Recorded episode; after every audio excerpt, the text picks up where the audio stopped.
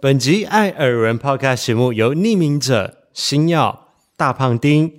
围城、毒蛇、赌毒蛇、赌毒蛇。是哎，我以为这个游戏已经结束了，怎么还有？低调艾草 Oliver 共同赞助直播，感谢各位艾草们的支持和鼓励，让我们这个 podcast 节目可以一直的做下去，陪伴着大家每个星期一的早晨。节目马上就要开始喽，祝大家星期一早晨愉快！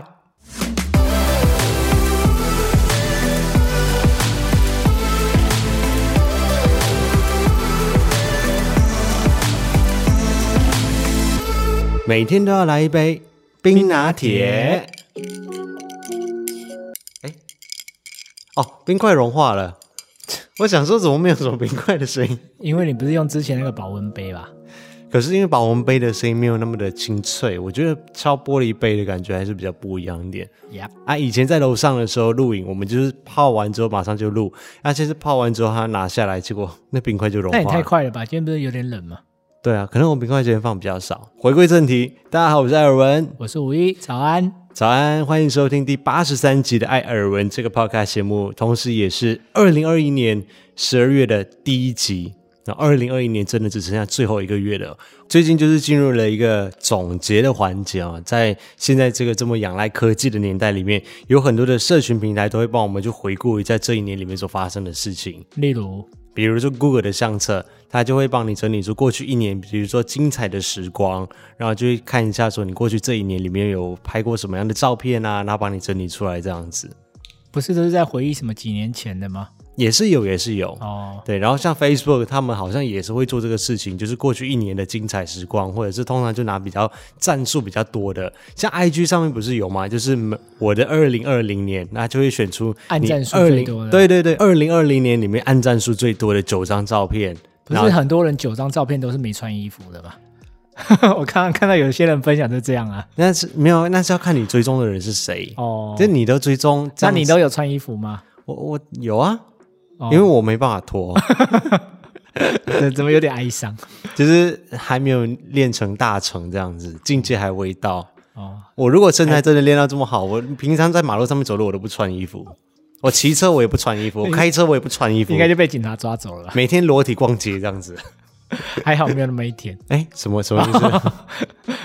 讲话要注意一点哦，虽然是十二月，但是目前 IG 上面还没有看到有人贴了，不过应该也快了，因为这个好像已经连续几年了。对啊，好像每一年都会有啊。嗯，我觉得比较新鲜的，就是跟我们这个节目有一点相关的，就是各大平台、各大音乐串流平台，今年他们的根据 Podcast 来去统计一下。像我自己是使用 Spotify 嘛，那过去几年它也有这样子的统整，但是它只会统计出听的歌手有哪一些，或者是你听的歌曲听的次数比较多的，就是音乐类别的。那每一年我都会有一些些的惊喜，那我有把我的成果 po 在 IG 的现实动态上面跟大家分享。好像有些跟去年是不是重复啊？没有，我记得我去泰年勒斯我记得好像有重复哎、有吗？啊，对，我每年都有吧。没有没有没有，我觉得去年比较多，好像是大艺术家的歌原声带，好像是啦，我也有点你忘记说了。蔡依林的吗？不是大艺术家，哎，哦，你说电影的 对，啊？我以为你说蔡依林的不是那叫大艺术家吗？大艺术家，哎，大娱乐家大表演家不是啊？大，大娱乐家啊，啦。对啦，哦哎呦哟实在是金鱼脑 哎你！你也不是，我现在我我就想观众听了一定快吐血， 一直很想讲答案，我发现一件事情，你最近的脑容量是不是跟我差不多？我真的觉得快被你影响了。今年的话，我比较意外的是 Adele 的歌，它其实才刚发布一两个月而已，像她那一首《Easy on Me》的那个单曲，结果直接登上我的排行榜。不意外啊，你平时就一直在唱啊，就一直在那边叫，叫鬼有鬼叫，啊、他说我好像短时间就停了八十次，我想说有有这么夸张吗？呃 也不意外。啊，这些我都有放在 IG 上面的现实动态跟大家分享。那今年呢，他们有一个比较新的一个内容，就是他们有加入了 Podcaster 的整年的回顾，让我们可以看到自己的统计。同时，他们也增加了在听众端这边可以看得到他们所聆听的 Podcast 节目的统计。对啊，好像只有今年才有这样的显示，去年好像没有吧？嗯去年应该没有，因为今年 Spotify 有、KKBox 也有，然后在很多人的排行榜里面，我们有名列前茅，可能是前三，可能是前五，然后甚至有一些是第一名，就很感谢大家。这么棒哦，就当然我是某这一这些些，观众啊，不还是很棒啊因为标记我们的就是前几名才会标记我们啊。对啊，所以我说他们很棒啊，嗯，哦，我以为你说我们的节目很棒，没有我说他们很棒，哦，我误会了，对不我没起有，那么不要脸，是我肤浅啊了。对，是你 肤浅。好了，谢谢大家愿意支持我们这个节目。虽然说我们这个节目没有什么巨大的知识、海量的知识，只是一些纯聊天来跟大家分享生活中的一些事情，就跟大家一起来面对 Blue Monday，陪伴着大家星期一通勤的时光。但是很感谢你们的收听。对，要知识的话就去人文与艺术频道那边比较多一点。哎，那个是 YouTube，那个不是 Podcast。虽 然说 Podcast 我们会有很多个平台都可以收听嘛，比如说 KKBox 啊、Apple Podcast 啊、Spotify 啊、Google Podcast 等等的。那我这里所看到的统计的数据就是只有 Spotify 的，但是看到那个数字是有成长的，还是蛮开心的。嗯，因为有你们的收听呢，我们才可以把这个节目一直的做下去，也变得比较有意义一些。 要不然我们两个在那边纯聊天，然后没有人听，好像也没有什么意义在。对啊，这样就会很很失落。对，那我们在 Spotify 上面粉丝数的成长是百分之五十四，哦，聆听数的成长是百分之三十六，那播放次数是成长百分之十六。相对来说，集数应该是比去年二零二零年的时候来的少一点点，今年好像只有四十集吧，我忘记几集了。但是我记得我们有请假几周，所以集数应该比较少，但是播放次数跟聆听的时数都有相对来说成长，就觉得啊还不错，还 蛮是有开点心的欣。慰。对，也是蛮开心的啦，就是有成长就开心有了。可能因为疫情的关系，大家也比较常在家吧。对，因为我原本是有点害怕说，因为像去年二零二零年比较像是一个 podcast 的爆发元年，嗯那、很多人开始加入收听 podcast 的行列今。年就默默的都收掉了很多。呃，节目收掉很多是真的，大家有没有维持下去收听的这个习惯就我不知道了。哦，对，有可能大家只是那时候一开始的时候一窝蜂跟着大家一起来听 podcast 啊，就像大家一窝蜂的在用那个，你之前很沉迷的、啊，一天二十三个小时在上面那哦个。 ，Clubhouse 啊，哦对对对对对，对，现在是比较少人在用了呃，你好像也比较没再上去了嘛。啊，我我是没再上去的， 对啊，就不知道它的后续性，大家有没有继续的维持这样子的聆听习惯？但至少从 Spotify 的后台看起来，我们的数字是成长的，就诶也蛮开心的啦。就是有人听，我们就继续做下去。虽然说 Podcast 好像没有办法实际的对我们公司的营运上面、收入上面的影响，嗯就没有什么业配嘛，意义方面不太一样啊。对，而且我们每个礼拜还有艾草们主动的赞助，这些有剧名的或者不剧名的赞助的艾草们都非常感谢你们支持我们这个节目可以做下去。呀，谢谢。对，让我比较意外的是，Spotify 它有说我们的节目第一次在今年的时候在瑞士上面串流播放，瑞士对，为什么会跑到瑞士去？可能有这个蛮瑞士难以想象的。可是也未必啊，因为有很多可能是在留瑞士学念书的生，人哦对，在瑞士念书或在瑞士工作的台湾人，也所以许它是显示说有瑞士的听众在听嗯，还有另外一个啦，就是我的家乡也没有背叛我。马来西亚吗？ 哎对，艾尔文这个 podcast 节目在二零二一年的开播第一周，收听量竟然是在马来西亚的星期一达到巅峰，所以谢谢同乡们的支持。然后接下来他就写是澳洲，我是知道有一些澳洲在墨尔本啊，在澳洲这样子，但是是不是你爸、你妈、你姐、你姐夫？啊表也姐是有可能哦、有可能就六七 个人。哦，原来是这样子，对啊是不是？好了，我我知道有一些是默默的有在支持我们，因为我们在直播的时候也有收过澳币的 donate 嘛，啊，对对对对然后，嗯也有他们私讯，也有澳洲的听众。对，然后也有人是从澳洲直接寄包裹过来的，所以也是有一些默默支持我们的听众们在其他的国家，也非常感谢大家的收听。我记得以前还有澳洲跟纽西兰的艾草邀请我们去玩，可是我们一直都没有 过去。不是我们是根本出不去啊呀、对我们那时候就很 想去，那时候可以去啦，嗯，只是那时候就还没规划而已。好，所以所以今天晚上影像版上线之后，可以请除了台湾以外的其他的听众们帮我们留言一下，你是在哪里收听我们的节目的？啊、就让我们知道一下。就比如说是澳洲墨尔本啊，或者是瑞士、秘鲁啊秘鲁在瑞士吗？没有啦，我再举例两个地方。哦哦，我刚刚说澳洲墨尔本是一个国家、哦一个城市，我你怎么说会举一我个说有可能在瑞秘士鲁？或者在秘鲁这样哦对，就是留言一下，让我们知道一下，感觉应该是蛮特别的。总之就是那句话啦，心存感激，谢谢大家的支持，无论是在 YouTube 主频道上面，或或者子频道上面，或者是 Podcast 上面，甚至是 Facebook、IG 等等的。也谢谢大家的 Donate，谢谢你们有想到好吃的好用的都会寄过来给我们。对我们的生活，因为有了艾草们的参与，变得更精彩一点。嗯，更丰富了。谢谢大家。那这个礼拜呢，在我们的频道上面，星期一就是发布了 podcast 嘛。那上周因为有一个赞助留言，我忘记是哪一集哦，就讲说希望你们不会忘记我们，结果你就给我深来一笔，你就讲说我才不会忘记你呢。嗯哼，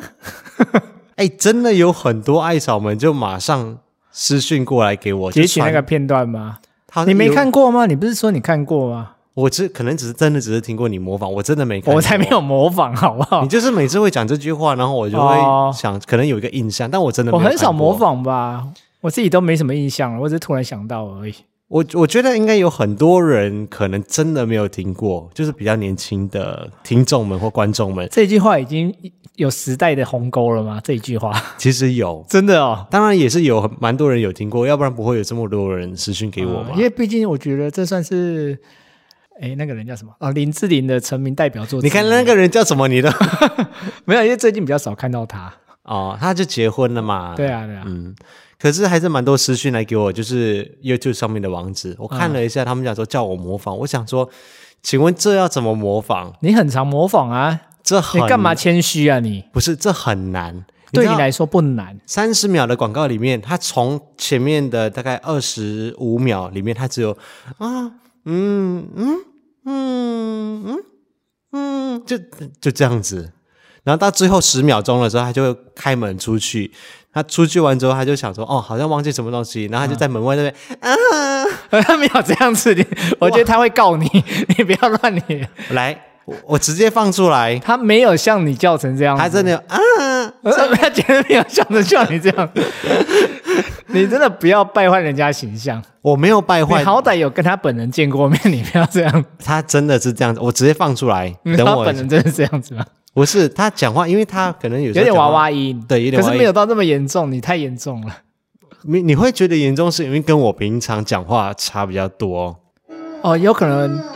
你听，哦，植物奶呀，有奶油，嗯，植物奶呀，嗯，是不是？嗯嗯嗯嗯你现在只有声音没有画面， 感觉怪怪的。嗯，要来咯，要来咯。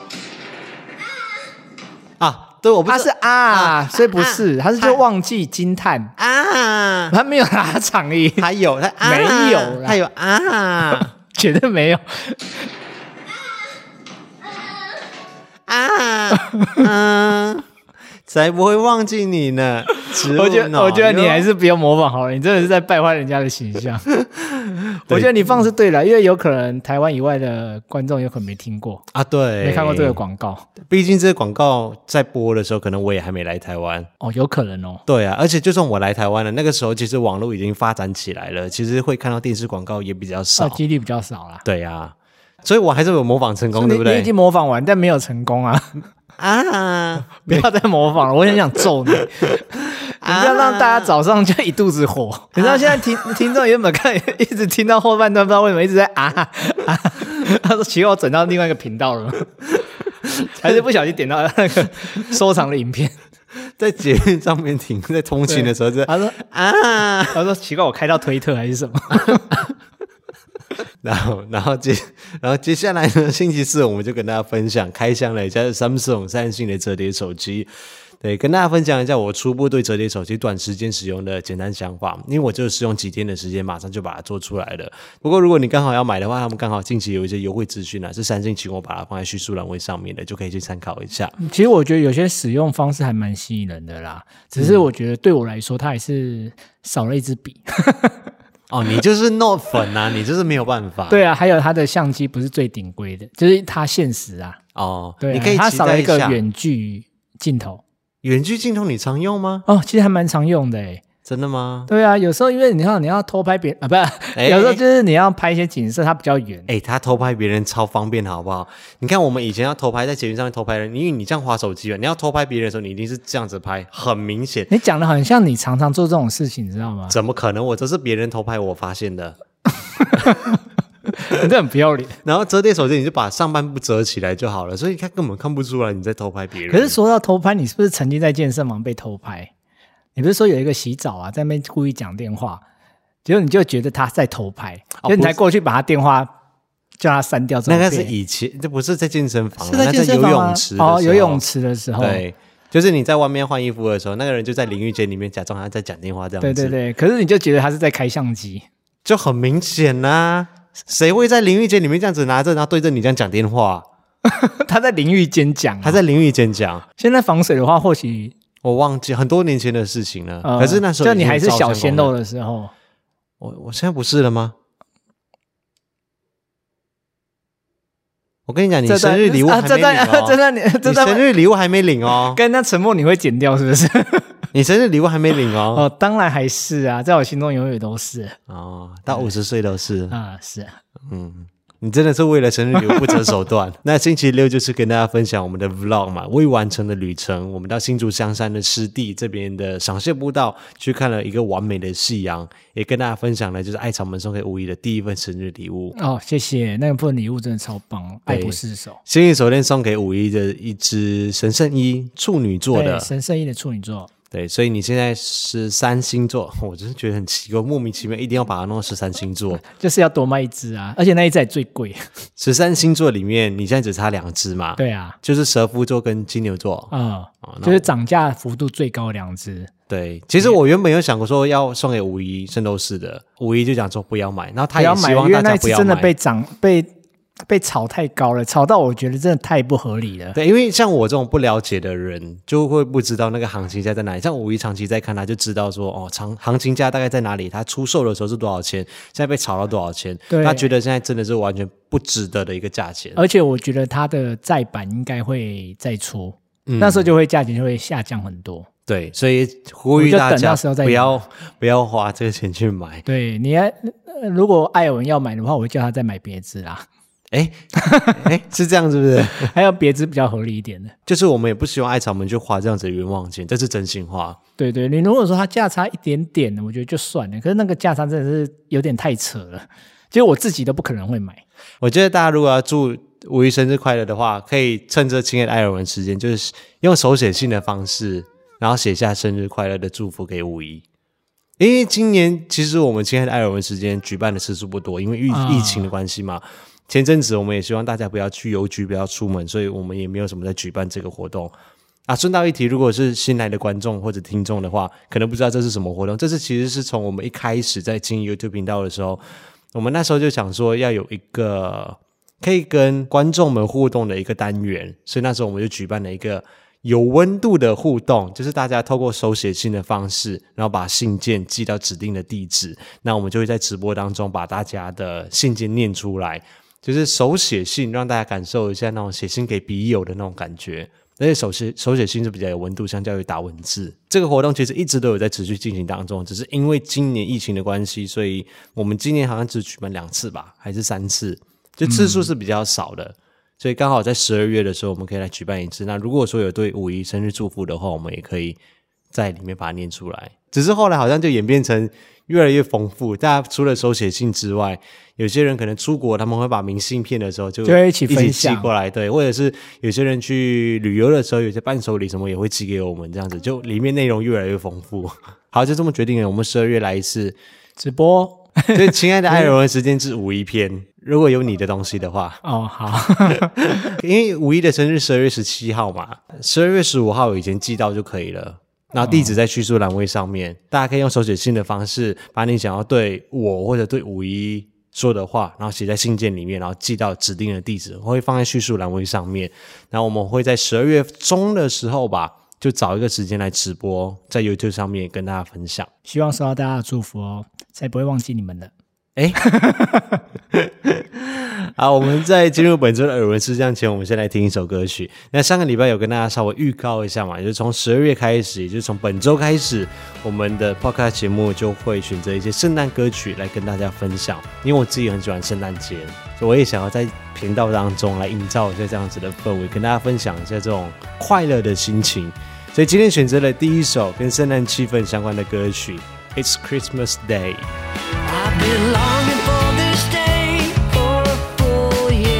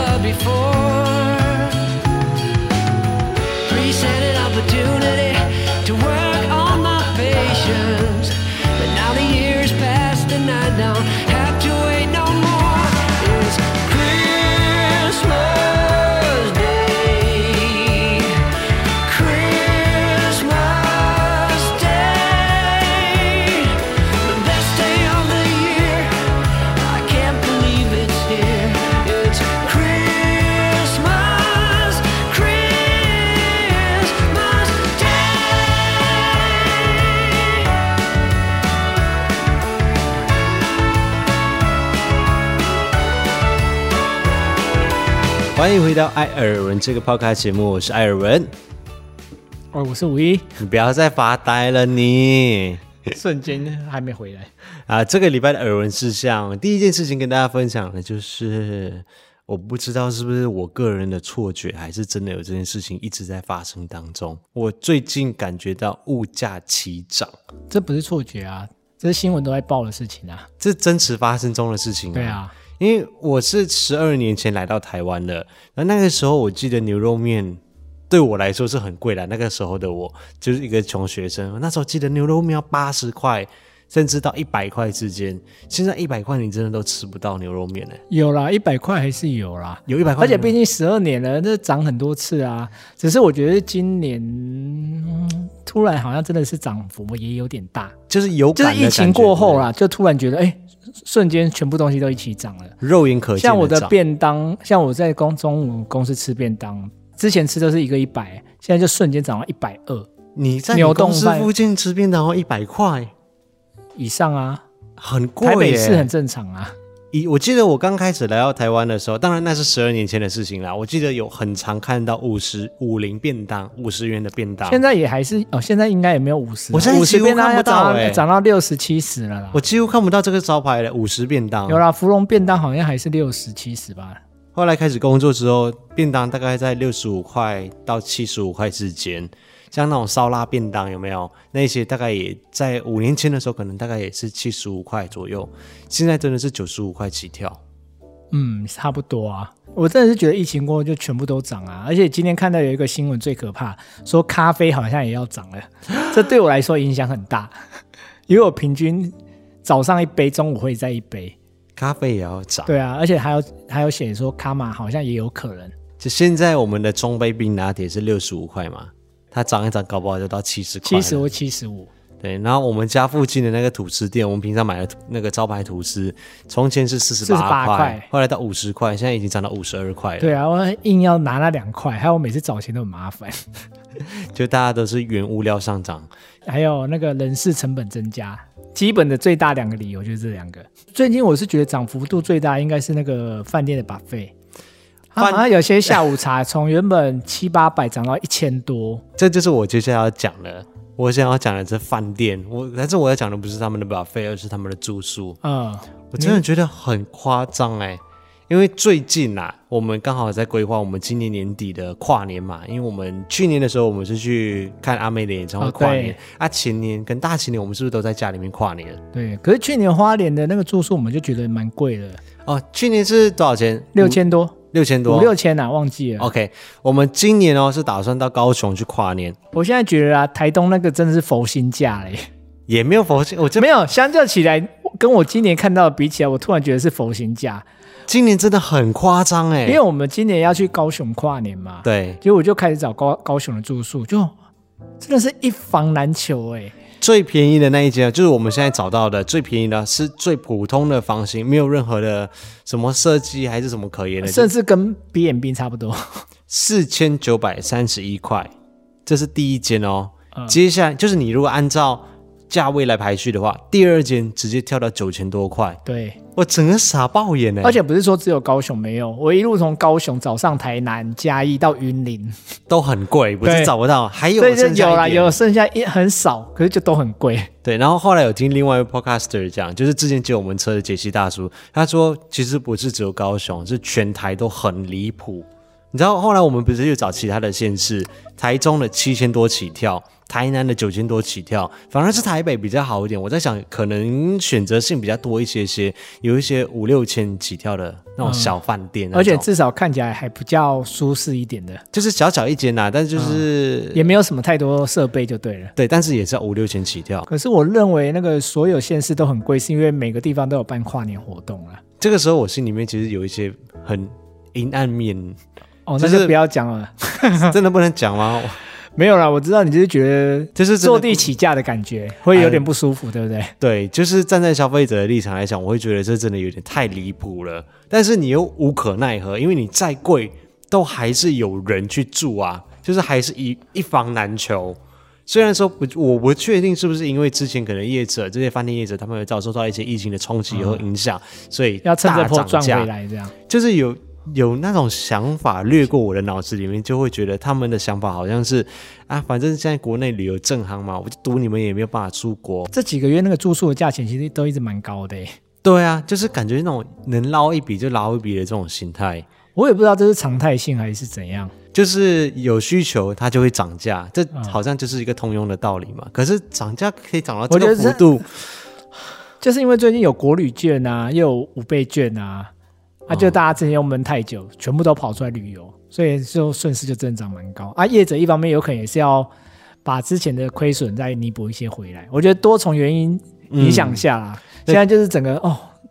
订房的价位真的是有点可怕。我是还没有到那种就花钱不眨眼的 level 啦，但是心里面就是还是会有一把理性的尺去衡量它到底值不值得。对就是虽然说会考量旺季或者是特殊节日，价钱会稍微再贵一点，但是也不能太夸张。就跟我买圣斗士那个涨幅太夸张，我还是下不了手。你说嗯对贵一点点还就算了，但偏偏就是还是一房难求。其实我们也可以像之前那样子，就是在家里面倒数跨年温，馨跨年。对，两个人在家里面这样子温馨的跨年，不用去人挤人，也不用塞车，然后也不用花比平常贵数倍的价钱去住宿，也可以蛮快乐的。但是又想说，毕竟是跨年，就会想说趁年轻的时候还能够熬夜，还能够出去互动倒数的时候多收集一些这些回忆。所以最后我们就做了一个重大的决定，什么决定啊？我们虽然是去高雄跨年，我们就直接决定睡在车上，再不然我就直接从跨完年之后从高雄直接开回来，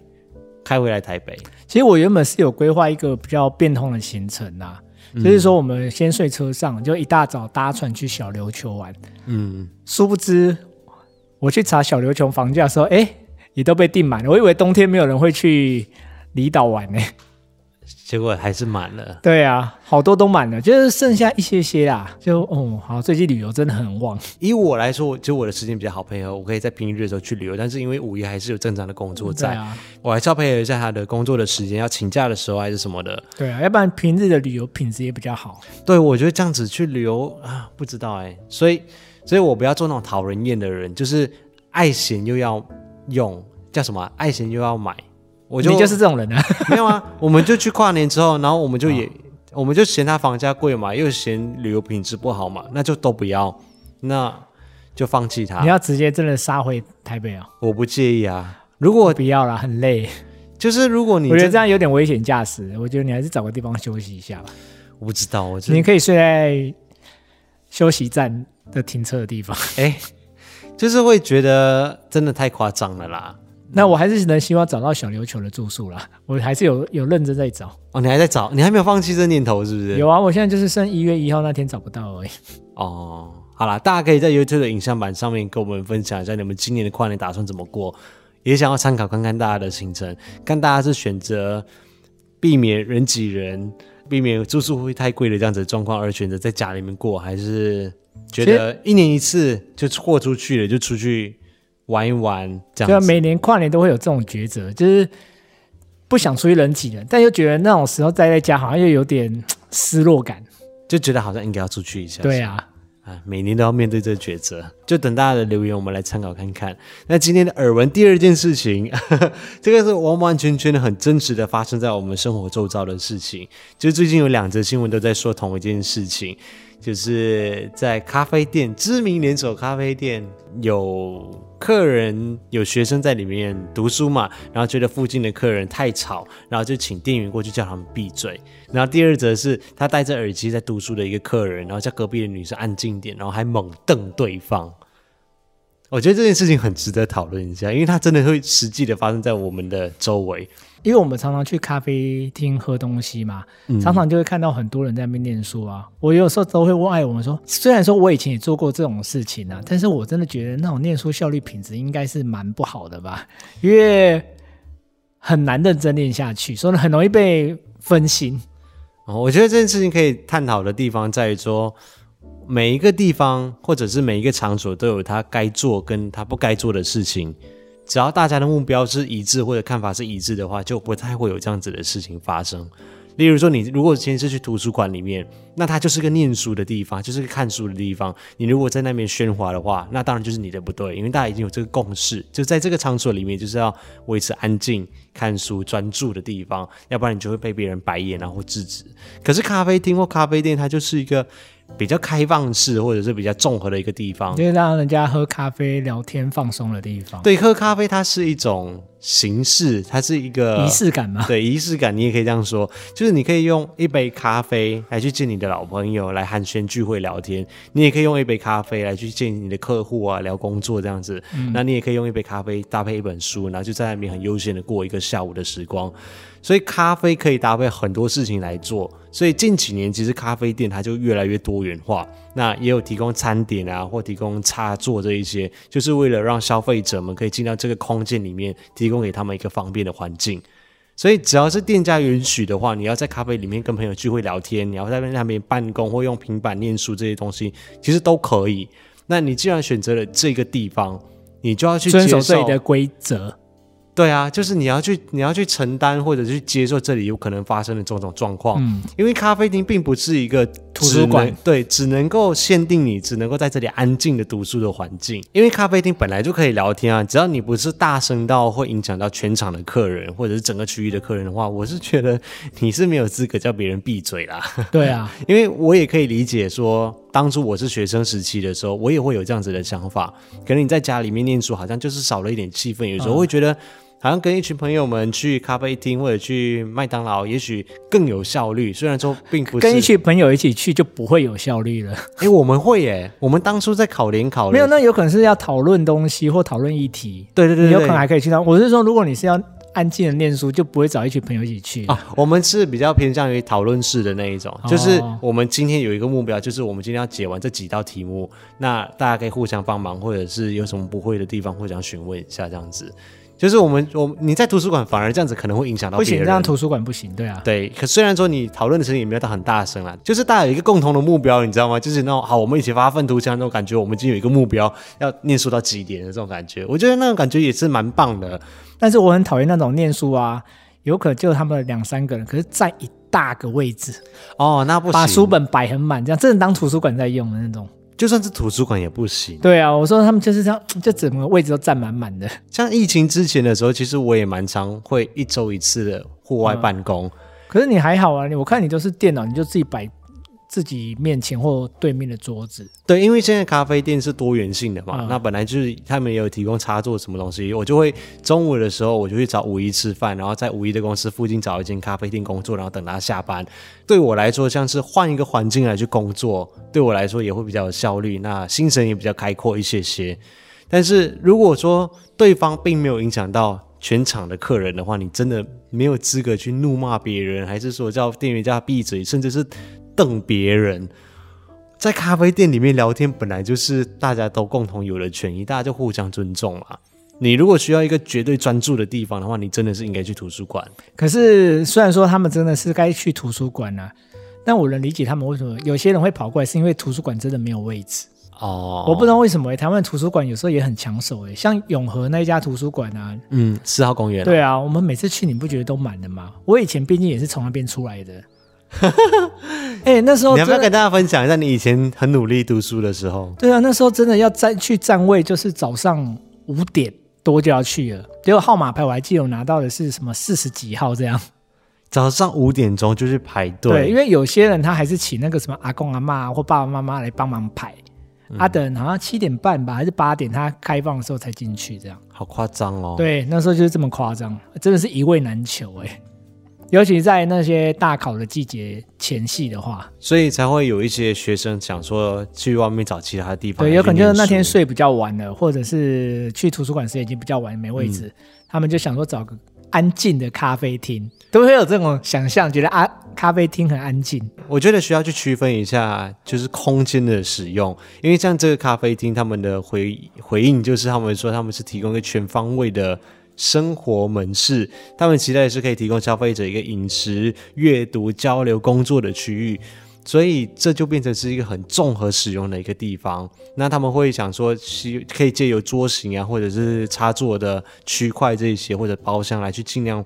区分每个消费者使用的那种需求，但是我觉得他们可以把这个区分做得更明显一点点。例如像我们分吸烟区或禁烟区这样吗？这个也是一个啊，像我们去日本的咖啡厅，它不是都这样子，就是它会有室内吸烟区、户外吸烟区，然后还有室内禁烟区这样子，就是可以把他们的区域弄得更明显一点点。这家咖啡店因为他们的定价比较便宜一点点嘛，所以就会吸引大量的学生族群。如果说你觉得学生族群不是一个你可以放弃的市场的话，那你可以把它用楼层来去分隔，比如说二楼区，它就可以把它弄成是一个阅读或办公区，然后在这边的人就是大家有一个共识，要维持低的音量，然啊后这个这个地方你可以提供插座啊、隔板啊，然后规定在这里的客人就是要轻声细语，这样子来去操作啊。一楼可能会有一些吧台啊，或者人进进出出啊，或咖啡机的声音啊，这些就可以让人家聊天啊，什么使用这样子。我觉得以商家的角度好像有点难办到了，对啊，前 但是是理想 啊，理想化啦，那前提就是他们要有足够大的区域啦，对啊，对啊，如果真这的还不要考量成本啊，我觉得这样成本耗费应该也蛮大的欸、如果你想要用心的经营这块市场，你就是要这样子做啊，嗯要不然你就像其他店家嘛，比如说你的价位比较高，那自然学生量就会会少，去区分客源这样吗？对，会区分客源，比如说像星巴克好了，以就前是会觉得星巴克会区分客源，后来我觉得学现在学生都很有钱，星巴克也很多学生在看书，好 不好？要不然就是你就也可以用像现实的这种，像早午餐店，你不会看到有人在那里念书啊。因为早午餐店有一些哦比较限时行的，哦就是两个小时用餐时对间，啊它就不是让你可以在那边待几个什么一整个下午还是一整天的时间的那种地哦方，啊也有人说把插座收起来就会少很多人， 不一定呢、因为真的吗？因为现在应该还是蛮多学生，只要有纸本就可以，或者啊也是啦草稿纸就可以念书的。插座其实我觉得是为了提供给一些应该上是班族啊，是少掉你什么 啊，对。可是我也没有一整天呐、我就对是啊，我说如果你去的话，你会希望它有插座啦。每一家咖啡厅他们想要针对的客源或经营的市场不太一样的需求。但我觉得你你那个想法先目前比较难做到，但是如果学生真的要去那种咖啡厅念书啊，嗯我觉得有一个东西就真的很重要了，什么降噪耳机。哦，这个帮助真的会比较大一点。因为以前我们去那种那时候比较常在麦当劳啦，哦，就通常就是戴耳机，可是就要嗯放音乐、才可以比较阻绝外面的声音这样。对，就是买那种主动耳罩式的主对动对降对噪啊蓝牙对，我觉得耳机其实还蛮有帮助，因为像我现在有时候办公室太吵，有时候同同事真的突然讲话太大声，我就会戴起来，哦。因为我有可能要听一些会议报告啊。我就是让它的确盖起是来蛮有帮助的啦，对啊因为我自己在户外办公的时候，我也一定会带，这对啊就是一定要带的东西。嗯，就是很 方便。对，我现在没有夜夜配的意思啊，对我没有讲哪一家 厂牌，就自己找自己适合的就好。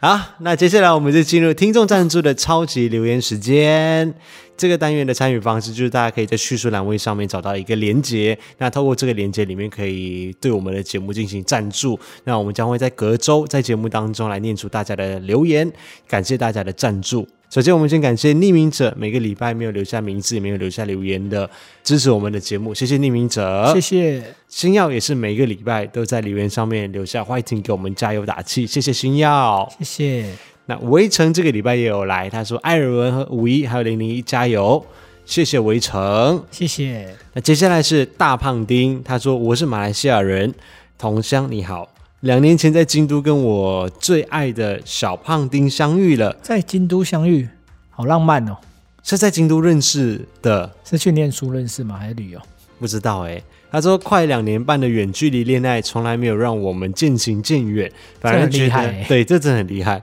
而且是在疫情的这两年半期间。反而觉得每天是更珍惜对方，更在乎彼此。小胖丁也是台湾人，在东京工作，我则是在英国留学。诶，这个缘分好奇妙，在英国留学的马来西亚人跟在东京工作的台湾人，可以在京都的这个地方相遇，这不是偶像剧吗？是啊，感觉很值得分享的故事，哎，很浪漫的感觉。对啊，他说希望有一天可以像艾伦和五一一样一起生活在台北。十二月四号是小胖丁的生日啊，想在这里跟他说一声生日快乐，我爱你，大胖丁上。过了，哦，过了，对，因为他上周留言的时间是我们录完 podcast 的时间了。迟来的祝福，祝小胖丁生日快乐，生日快乐！感觉是蛮有故事性的一段爱情。希望你们幸福快乐，生日快乐。接下来是绕口令：毒蛇赌毒蛇赌毒蛇，其实不难念啊，对，毒蛇赌毒蛇赌毒蛇，毒蛇赌毒蛇。好，没事。他就他就说加油，谢谢。谢谢。好，我们的常客低调艾草，他说期待艾尔文可以开发出更多的角色，何时能够扮演志玲姐姐上升？刚才已经上升嗯刚才已经上升过了但是我觉得还好，维纳斯东比较像。 啊！这样不要再叫，火气会上来。哎植物呢？你怎么很像那个日本的什么哦啊日本饮人食的频道什么？广广告啊才不会忘记你呢。嗯，我真的想打你呢。还有啊最后一位是 Oliver，他说首次赞助就给艾尔文了。每周一的精神粮食就是艾尔文的 podcast，仿佛已经成为一种习惯。如果停播会觉得怪怪的。期待有更多优质的影片产出，谢谢 Oliver。我们的频道还是持续的在更新当中，那 podcast 也会尽量的没事情的话不要停更。 哈哈但是十二月你早一点录就比较不会停更。哦不要拖太晚。就像我们今天这样子，现在的时间是礼拜天的下午四点半。我们录完之后，等一下、要带五一去新竹找找看他的生日礼物，因为新竹巨城现在周年庆，我们想说去看看一 下，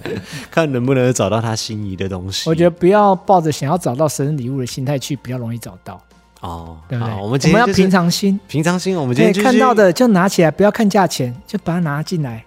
啊，你卡就刷，我们就这样平常心度过一天就好了。哦，不看等价等钱。月底再去看那个卡费多少就好了，有没哦，有？平常心，哦我们都维持平常心。 我觉得晚上我等一下还是要剪辑今嗯天的 podcast，、我们先不要出门好了。没没有，等一下就要出门了，快点， 好了，祝大家星期一早上上班上课愉快，大家我们下个礼拜空中再见。然后哦，不对，这个礼拜继续的会在频道上面相见。拜拜，拜拜欢迎。